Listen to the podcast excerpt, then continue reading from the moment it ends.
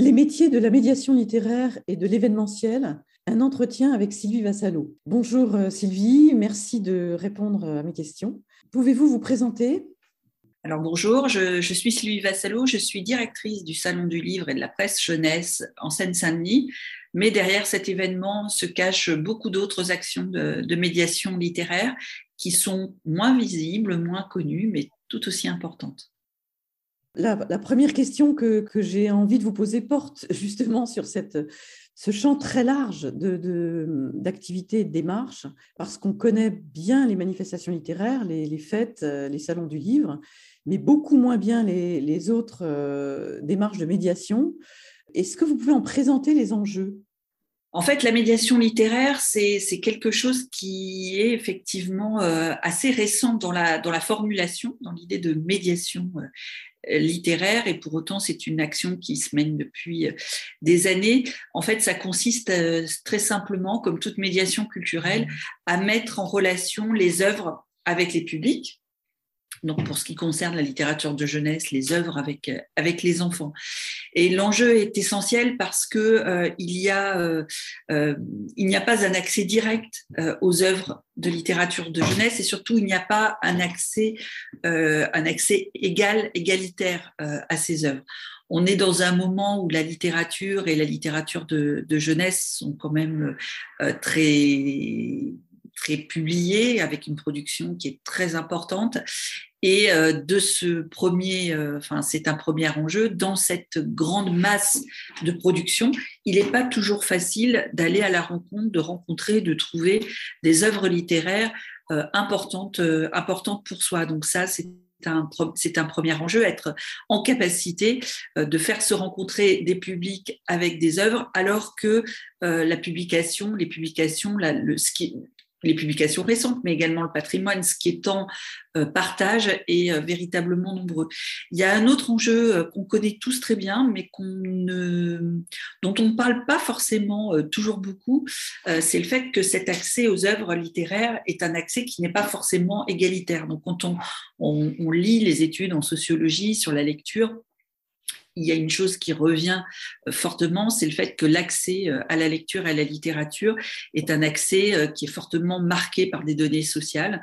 On accède moins à la lecture et à la littérature quand on est dans de, classes ouvrières que quand on est dans des classes de cadres par exemple, et il y a une sorte de répétition de cette, de, cette inégalité qui se fait parce que on accède à la lecture, à la littérature quand on est dans des familles euh, plus, aisément quand on est dans des familles qui ont de grandes bibliothèques, qui ont cette habitude. Et donc l'habitude euh, elle-même euh, accroît cette dimension d'inégalité.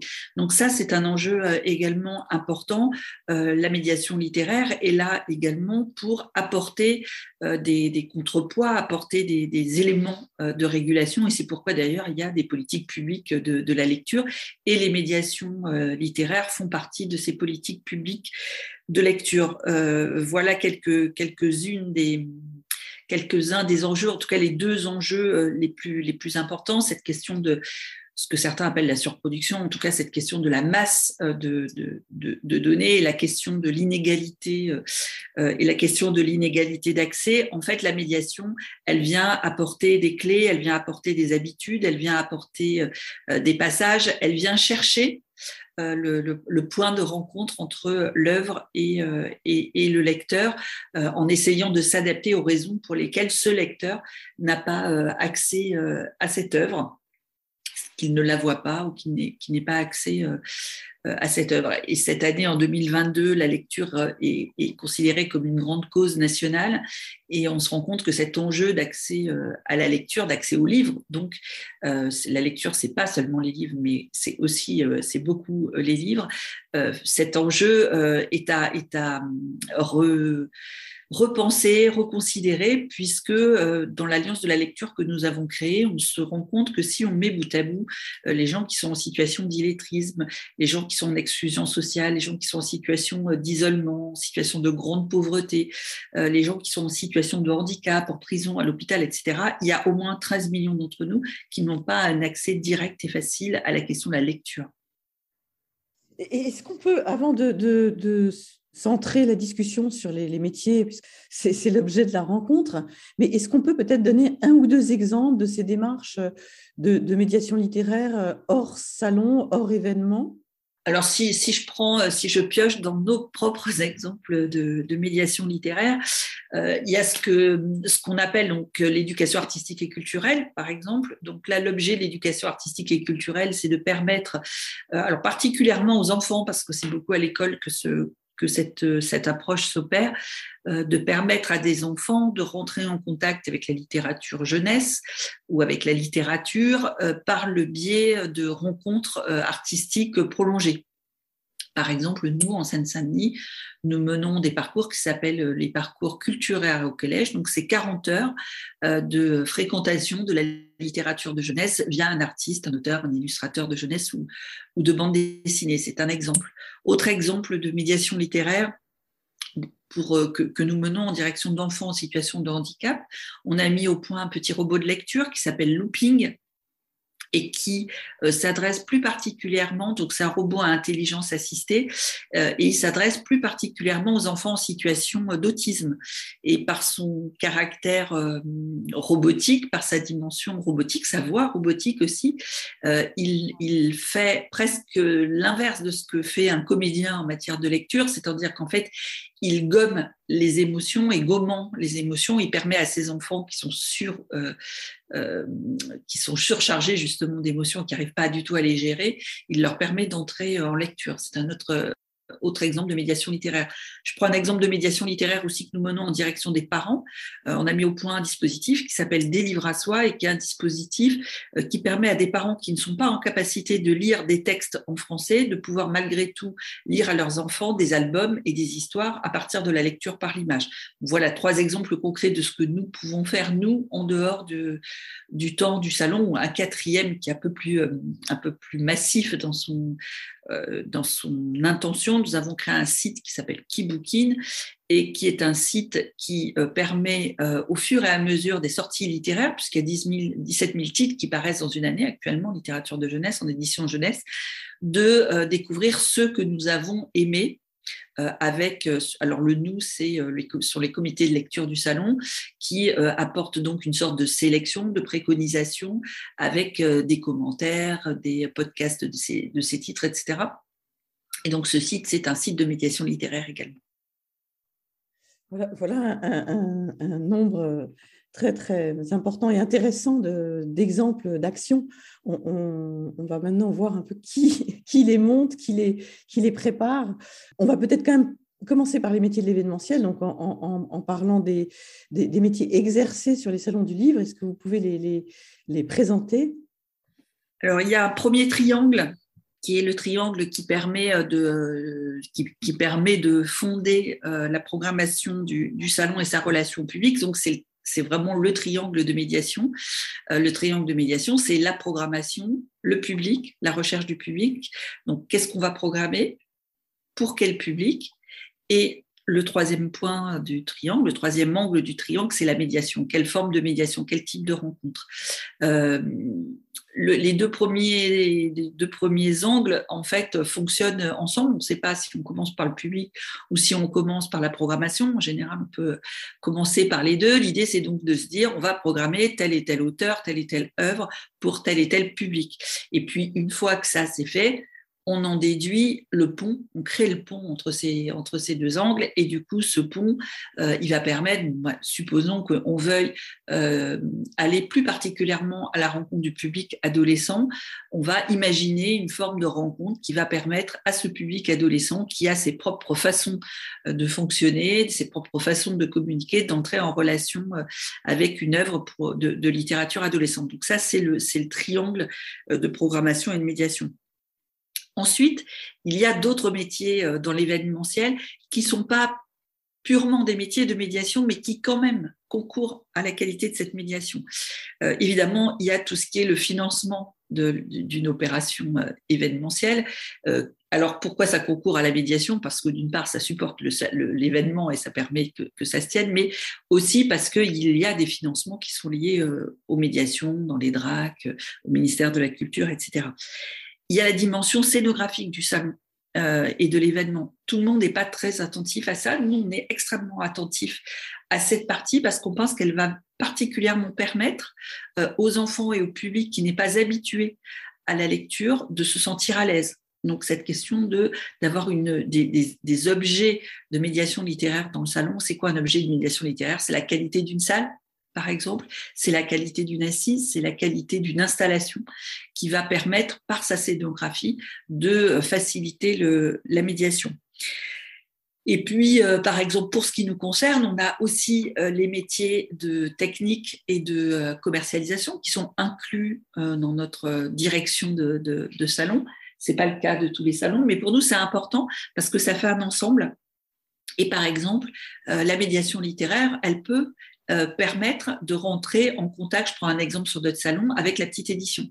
Donc pour nous, la petite édition, c'est une édition importante qu'on ne rencontre pas aisément en librairie ou dans les grands circuits commerciaux du livre, qu'on ne connaît pas facilement, mais c'est une dimension du salon que notre public aime. Et du coup, par euh, une forme de commercialisation qui permet à la petite édition d'être présente, c'est une forme de scénographie qui lui permet d'être visible, on va euh, faciliter cette médiation euh, littéraire. Donc voilà, c'est tout un ensemble de métiers autour de ce triangle dont je parlais au départ, qui est le triangle central en fait. Est-ce que ce sont les mêmes métiers pour, pour les actions qui sont menées en dehors des manifestations littéraires ou est-ce qu'il s'y ajoute des, des fonctions nouvelles? Alors, pour une part, ce sont les mêmes métiers. En tout cas, chez nous, le, triangle qui travaille à la médiation, à la programmation, euh, à la programmation, à la médiation au public, c'est le même triangle. C'est un choix dans notre organisation. En fait, nous, on n'a pas le métier de l'événementiel d'un côté et le métier hors événementiel de l'autre. Euh, on traite les deux, euh, les, deux, les deux choses en même temps, tout le temps. On a fait le choix d'avoir une équipe qui est polyvalente et qui est aussi forte sur la dimension événementielle euh, que sur la dimension annuelle. La dimension événementielle, finalement, c'est un condensé de notre dimension annuelle sur un temps et, un lieu donné. Cependant, il y a, des, il y a sans doute des, des choses qui s'ajoutent quand on est quand on est hors temps euh, événementiel, euh, c'est toute la relation au reste de la chaîne du livre qui peut se faire de façon, qui peut se faire en plus grande proximité. Euh, aux librairies, aux bibliothèques, par exemple. En ce moment, par exemple, on mène une opération qui n'est pas une opération que nous avons créée, les petits champions de la lecture, qui a été créée par le, le syndicat national de l'édition, et maintenant c'est une association indépendante. Donc c'est un jeu de lecture à voix haute, et nous, nous le coordonnons en Seine-Saint-Denis. Là, c'est le secteur qui pilote ce, enfin, le, triangle dont je parlais fonctionne puisque nous choisissons des livres, nous faisons circuler des malles de livres euh, et euh, nous, allons euh, en direction des écoles et aussi en direction des bibliothèques pour qu'elles s'associent. C'est le même type de métier, mais on a une plus grande proximité avec le, réseau du livre local en Seine-Saint-Denis, donc les librairies, les bibliothèques et, les écoles. En gros, il y a plus de médiation de, terrain, plus de en, quantité, on va dire, plus de médiation de terrain, plus de proximité dans la médiation et sans doute plus du coup d'association partenariale de long terme. Et par exemple, j'ajoute une, chose, mais qui existe aussi pour le salon, mais pas de façon aussi manifeste. Pour notre projet des livres à soi, qui se mène de manière annuelle, on est très en contact avec les caisses d'allocation familiale. Donc, on apporte la médiation en direction des centres sociaux dans ce cas-là. Donc c'est vraiment une démultiplication des formes de médiation hors temps événementiel. Alors peut-être peut faut-il maintenant évoquer les compétences qui sont requises pour, euh, pour exercer euh, ces métiers. On a évoqué quand même plusieurs métiers. Peut-être avant de répondre à cette question, euh, est-ce que à l'intérieur d'une structure comme la vôtre, est-ce que les, les métiers se, se mêlent? Est-ce que chaque personne peut être amenée à, apporter sa contribution sur, plusieurs métiers? Ou est-ce qu'il y a une vraie spécialisation? Et, euh, pour chacun des métiers, quelles compétences? Alors, c'est concernant la manière de fonctionner, je pense que c'est un vrai choix de structure. Nous, on fait un choix un peu mixte, c'est-à-dire qu'il y a vraiment une spécialité. Euh, il y a vraiment des spécialités. On a une spécialité, euh, de, il y a des, en fait, on fonctionne par pôle. Donc, on a un pôle de, programmation euh, avec des gens qui font vraiment de la programmation, un pôle de euh, public et médiation, qui donc va prendre la partie relation avec le public. On a un pôle de communication dont je n'ai pas parlé tout à l'heure, mais qui est évidemment important parce que ce pôle-là va trouver la manière de communiquer avec le, public, et un pôle euh, administration générale qui va reprendre l'ensemble des fonctions support. On a également un pôle formation, dont je vais parler euh, peut-être un, petit peu tout à l'heure, donc je ne vais pas en parler là. Donc d'une certaine façon, on a des pôles spécialisés. Mais lors de nos recrutements, on veille à ce que dans cette spécialisation des uns et des autres, il y ait une vraie sensibilité aux autres pôles et notamment entre la programmation et le, public. Donc, euh, c'est important pour nous que le, pôle public ait une bonne euh, conscience de ce qu'est une bonne connaissance de ce qu'est la littérature de jeunesse, donc de la qualité que le pôle public soit associé à la qualité de la programmation et à l'inverse, euh, c'est important que le pôle programmation ait une vraie sensibilité en direction des publics, euh, parce que si le pôle programmation euh, n'est pas sensible, bah, il ne va pas se poser de questions sur est-ce que cette œuvre-là, cet artiste-là, est bien le bon à mettre en, contact à ce moment-là, ou bien de quelle manière le, faire. de même que si le pôle communication est insensible à la littérature de jeunesse, bah, ça va être une, une, répétition de règles de communication globale, mais il ne va pas y avoir cette, cette finesse de mettre en relation euh, le, public via une communication qui est vraiment adaptée euh, au public et à la programmation. Donc, euh, pour moi, c'est il faut les deux, c'est-à-dire qu'il faut à la fois le, il faut à la fois la spécialisation et il faut à la fois la capacité de, sensibilisation à l'autre, pôle que, le sien. Euh, voilà pour la question d'organisation. Donc nous, en fait, on est organisé par pôle et ensuite par réunion entre les pôles et par réunion d'équipe générale quand c'est nécessaire. Euh, quelles sont les qualités requises?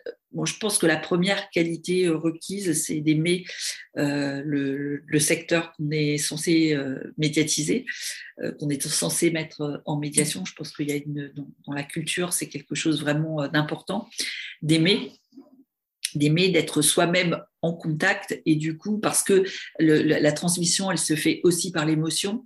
L'émotion c'est celle qu'on porte qu'on est capable de, transmettre.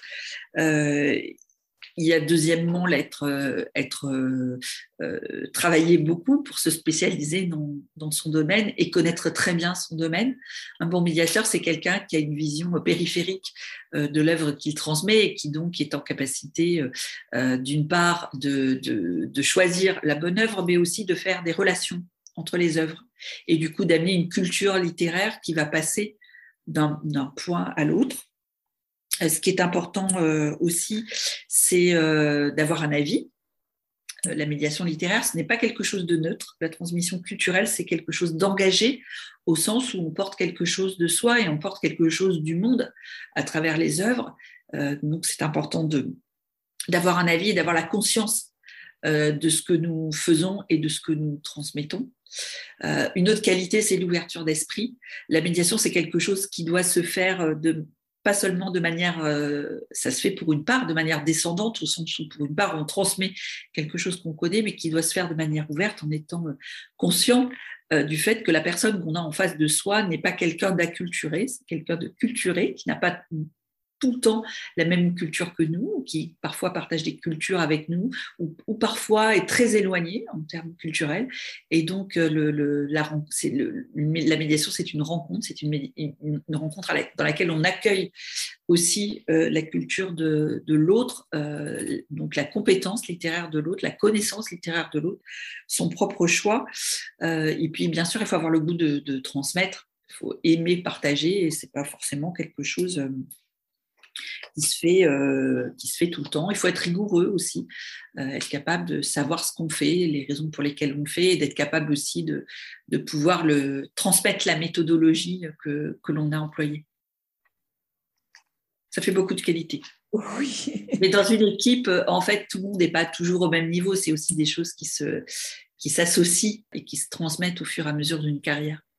Alors, il y a une évolution de chacun euh, dans son métier, mais euh, les métiers eux-mêmes, comment euh, les voyez-vous évoluer depuis ces dernières années? Spontanément, je dirais deux choses. La première chose, c'est que la médiation littéraire, je l'ai dit au démarrage, en tant que tel, en tant que, terme explicité, c'est quelque chose d'assez récent. Et d'ailleurs, dans toutes les formations autour de la médiation culturelle, il n'y a pas tant que ça de médiation littéraire. On parle souvent de médiation pour, les, pour le spectacle vivant ou pour les musées, mais la dimension littérature est parfois euh, oubliée.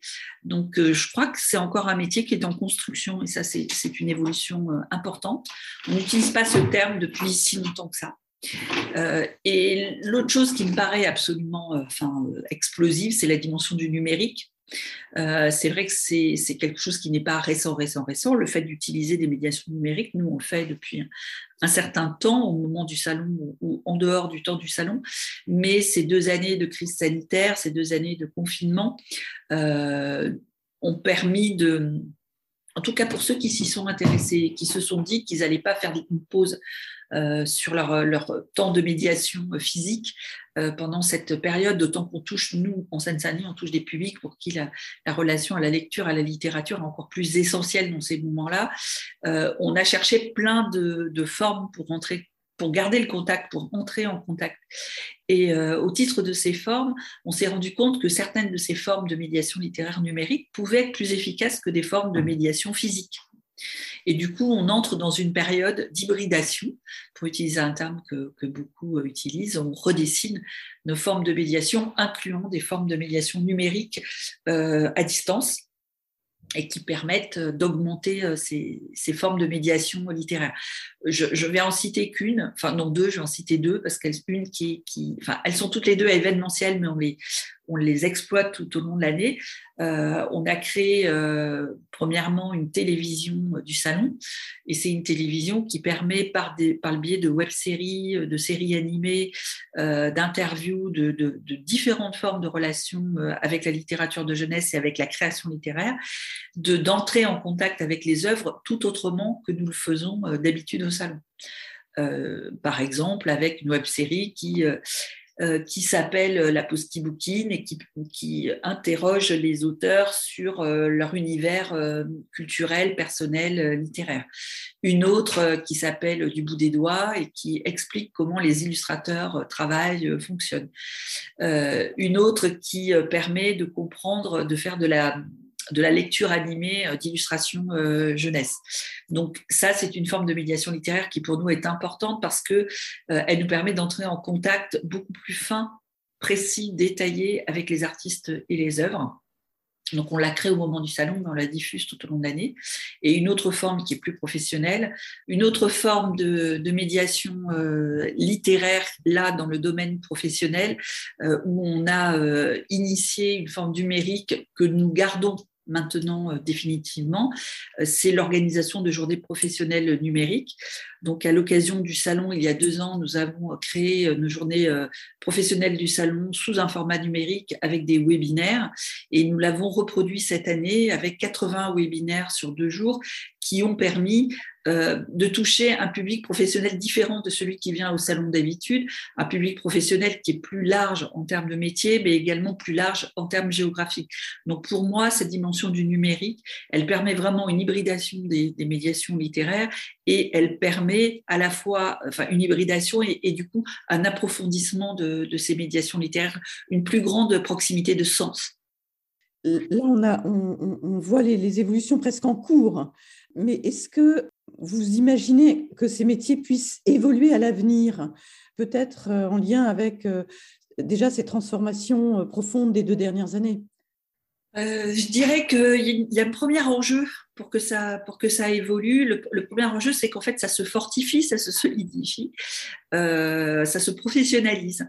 Et euh, pour le moment, on est quand même dans une situation où, alors que la médiation littéraire est absolument essentielle pour les raisons, j'en reviens à ma première question, pour les enjeux euh, qu'on a pu déterminer au démarrage, en fait, il n'y a pas de formation à la médiation littéraire qui existe ou très peu.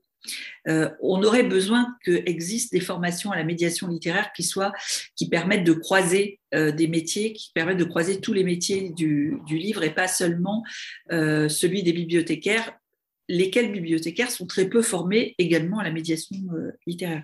Donc nous, à notre petite échelle, on a créé une école du livre de jeunesse dont l'objet principal est la formation à la médiation euh, littéraire dans tout domaine de la littérature de jeunesse et sous toutes les formes. Donc je pense que pour que ce métier évolue, il faut d'abord qu'il se structure, qu'il se professionnalise, euh, qu'il y ait euh, des diplômes, qu'il y ait un certain nombre de choses qui permettent euh, de formaliser ce, métier, de l'encadrer, de l'agrandir. Euh, après, euh, au-delà, sans aucun doute, euh, je crois que la dimension numérique va prendre une place vraiment, vraiment importante, mais cette médiation numérique, elle, demande à être elle-même pensée, contrôlée et, et peut-être plus collective. Peut-être que c'est peut-être la médiation littéraire peut-être encore plus que ce qu'elle n'est aujourd'hui, euh, être au croisement de, des métiers du livre, euh, euh, puisque moi j'ai parlé de notre médiation littéraire et de notre façon de le faire. J'ai dit que c'était pas neutre. Donc nous, on a une façon de, de, de choisir la littérature de jeunesse qu'on met entre les mains de notre public, avec un esprit ouvert, comme je l'ai dit précédemment. Mais on peut estimer aussi que les libraires font de la médiation littéraire, évidemment les bibliothécaires, également les éditeurs font de la médiation littéraire, également les enseignants. Et peut-être que là, l'enjeu, ce serait euh, d'avoir une plus grande connexion entre ces différents lieux de médiation littéraire. Avec euh, néanmoins déjà dans votre propre école une rencontre entre ces différents professionnels. C'est eux qui sont euh, réunis dans ces formations et, dans chaque formation, il y a à la fois des bibliothécaires, des enseignants.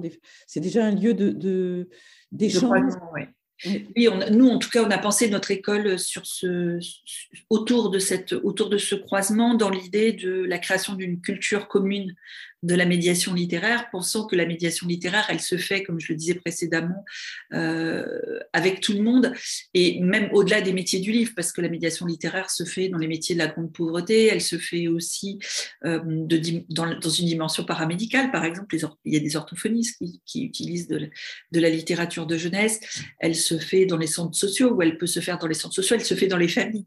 Donc on a, on a le souhait, on a le souci de ce croisement, mais ça reste, euh, ça reste expérimental et ça reste petit à l'échelle de, à l'échelle de notre école. Je pense que à l'échelle de la politique globale, de la politique publique globale, sans doute, il y a des, il y a des évolutions à porter dans ces domaines. Merci beaucoup. Merci euh, Sylvie d'avoir euh, répondu à mes questions. Merci.